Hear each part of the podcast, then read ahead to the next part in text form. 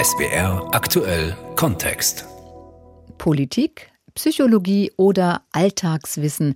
Zu jedem erdenklichen Thema gibt es einen Podcast. Wann immer man gerade die Ohren frei hat, kann man sich informieren und vor allem auch unterhalten lassen von Promis und Comedians, die über aktuelle Themen oder einfach über ihr eigenes Leben plaudern. Sehr beliebt auch als Podcast Spannung, Verbrechen und True Crime. Und von diesen ganzen Angeboten gibt es immer mehr.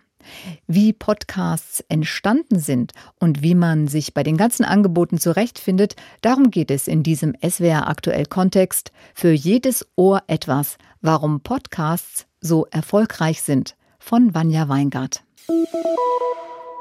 Der eine hört gerne eine Wissenssendung beim Joggen, die andere abends zur Entspannung ihre Lieblingscomedians im Plaudertalk. Immer mehr Menschen entdecken Podcasts für sich.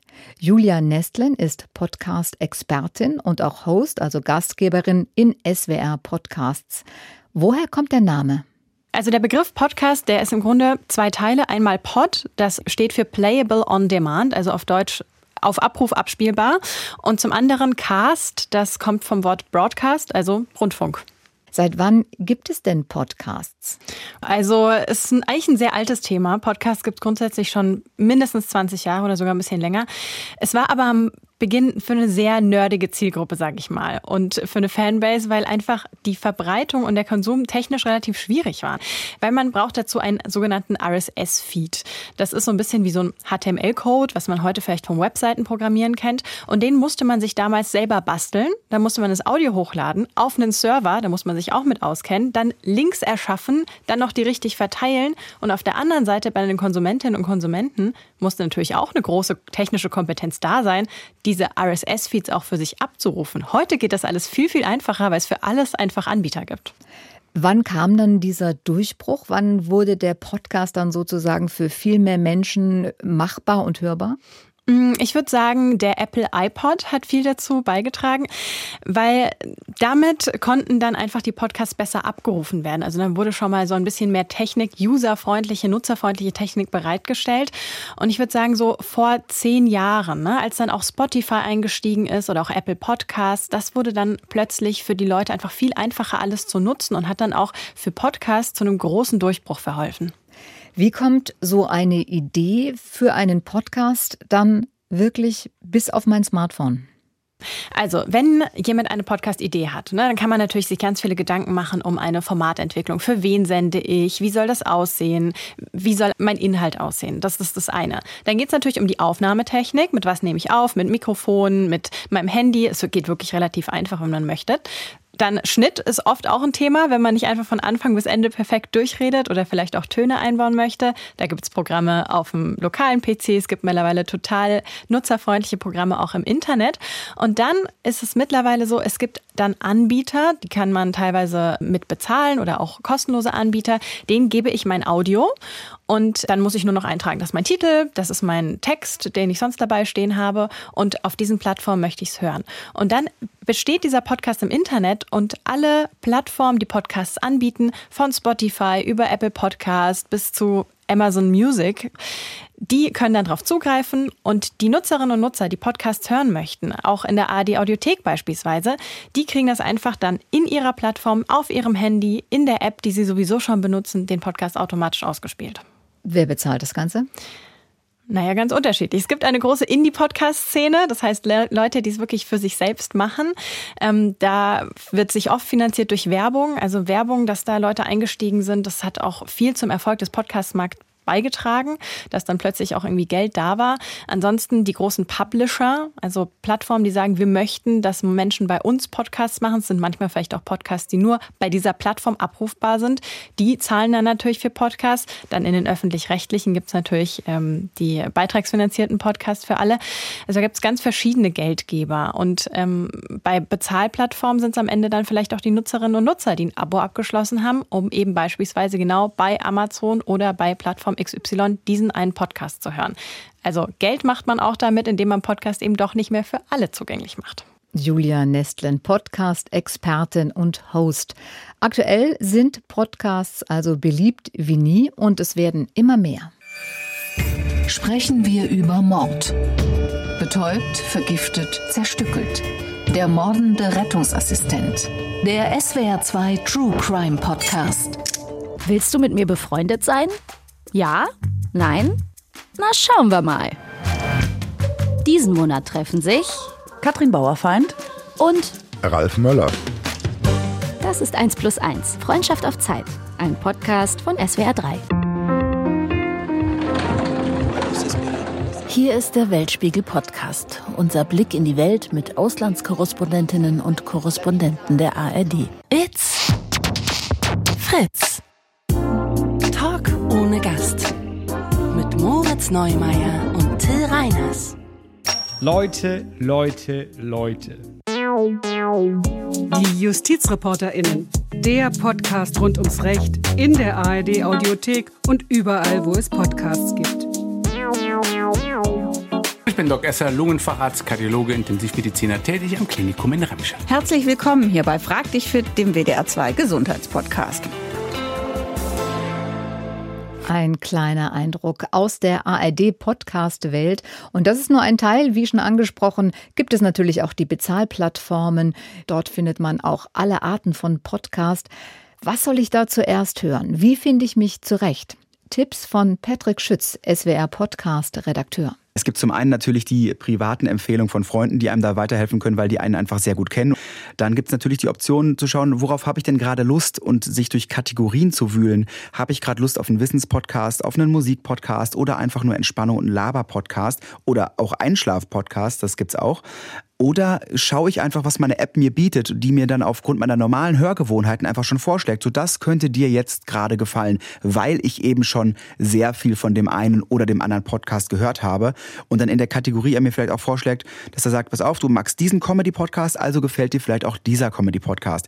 Bevor man sich da vollkommen in der Orientierungslosigkeit verliert, sind das so diese drei Punkte, an denen man, glaube ich, sich ganz gut langhangeln kann. Stichwort Laber-Podcast, das klingt natürlich etwas abwertend, ist aber genau das, was viele gerne hören. Entspanntes Plaudern. Podcasts, in denen Promis oder Comedians aus ihrem Leben erzählen oder aktuelle Themen besprechen. Und die haben dann so schöne Titel wie Gemischtes Hack, Hobbylos, Fest und Flauschig oder die Drinnis oder Kalk und Welk, gemacht von Promis wie zum Beispiel Jan Böhmermann, Rezo oder Oliver Welke. Und alle haben zum aktuellen Erfolg von Podcasts beigetragen. Ich glaube, das war für ganz viele Menschen der Door-Opener in Richtung Podcasts, weil da hat man einfach Menschen, denen man gerne zuhört, wo man vielleicht im Normalfall viel, viel Geld für eine Karte bezahlen, damit wir da uns ein Comedy-Programm anhören können. Und da bei so einer Plattform bekommen wir es dann ja quasi viel günstiger. Das heißt, ich bin viel näher dran, komme viel günstiger zu dem lustigen Inhalt, den ich vielleicht eigentlich mag. Ich glaube, darüber, über diese Tür kommen dann ganz viele Menschen auch, die bleiben natürlich bei ihren Lieblingspromis gerne, schauen sich dann aber vielleicht auch noch mal anders in Podcast um. Also ich glaube, dass dieser, dieser Laber-Podcast-Markt irgendwann, ich will nicht sagen abgefrühstückt ist, aber dass der vielleicht irgendwann ein bisschen ausdünnt und es sich dann ein bisschen besser verteilt. Dass wir angefangen haben mit diesen Laber-Podcasts, die sehr, sehr erfolgreich sind, dann sich das aber so ein bisschen mehr auf diesen gesamten Podcast-Markt, der ja auch immer größer wird und der doch lange nicht ausgewachsen ist, aufteilen wird. Wir haben jetzt in Deutschland 63.000 deutschsprachige Podcasts und da ist, glaube ich, viel Raum und viel Raum, der noch entdeckt werden möchte. Wie viel Arbeit steckt eigentlich in Podcasts? Da sitzen zwei und unterhalten sich locker. Das klingt nach einem schnell gemachten Produkt, aber gerade hinter der leichten Plauderei muss auch manchmal viel Vorbereitung stecken, vor allem aber bei Spezialthemen es kann sehr, sehr, sehr viel Arbeit drin stecken. Zum Beispiel, ich habe einen Laber-Podcast und ich habe einen Wissenspodcast. Der Wissenspodcast beschäftigt sich natürlich einfach mit Thesen, mit Recherche, mit Wissenschaft. Das heißt, wenn wir mal da reinschauen, zum Beispiel in so einen Podcast, in die Beschreibung, da wird bei einem Laber-Podcast nicht viel drinstehen, außer ein paar Sätze. Bei einem Wissenschaftspodcast, dann haben wir da ganz viel Sachen noch mit drin wie Shownotes. Dass wir als Journalisten natürlich sagen, wir wollen natürlich unsere Quellen auch offenlegen, um zu zeigen, dass wir hier keinen Quatsch erzählen, sondern dass das alles fundiert ist, was wir erzählen. Von daher ist da der Rechercheaufwand natürlich deutlich größer.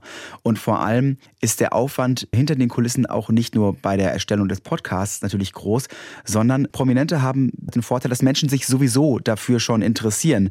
Und ein Wissenspodcast, der neu anfängt, der fängt ja quasi bei Null an. Der muss sich den ganzen Hintergrund, das ist alles, was bei Social Media da drum herum passiert, alles noch erarbeiten. Da besteht kein natürliches Interesse. Von daher würde ich sagen, Wissenspodcasts machen, glaube ich, schon mehr Arbeit. Und ich glaube, da sind aber auch die Teams dann dahinter ein bisschen größer. Und auch wenn es schon so viele Angebote gibt, werden immer neue entwickelt. Welches Ziel hat dabei zum Beispiel der SWR im Blick? Also der Podcast soll super erfolgreich werden, natürlich immer. Und das Ziel ist ganz oft, dass man die Idee hat, die vorher noch keiner hatte. Das ist natürlich bei über 60.000 Podcasts sehr schwierig. Das heißt, es wird sehr, sehr, sehr kleinteilig. Die Idee und das Klangerlebnis und die Qualität steht bei uns sehr, sehr im Vordergrund. Das muss alles irgendwie zusammenpassen und am besten darf es noch kein anderer vorher gemacht haben. Patrick Schütz, SWR Podcast Redakteur. Orientierung im großen Podcast-Angebot will auch der Deutsche Podcast-Preis bieten. Den gibt es seit 2020. Veranstalter ist der Interessenverband Radiozentrale, gegründet von privaten und öffentlich-rechtlichen Radios. Preisträger 2023 unter anderem diese. Warum musste Johanna sterben? Darum geht's in diesem Podcast. Wer hat Fehler gemacht? Wieso wurde nicht rechtzeitig und deutlicher gewarnt? Warum war man nicht ausreichend vorbereitet auf das, was da kam? Zeitkapsel. Irene, wie hast du den Holocaust überlebt? Danke, dass du diese Erinnerungen alle nochmal für uns ausbuddelst.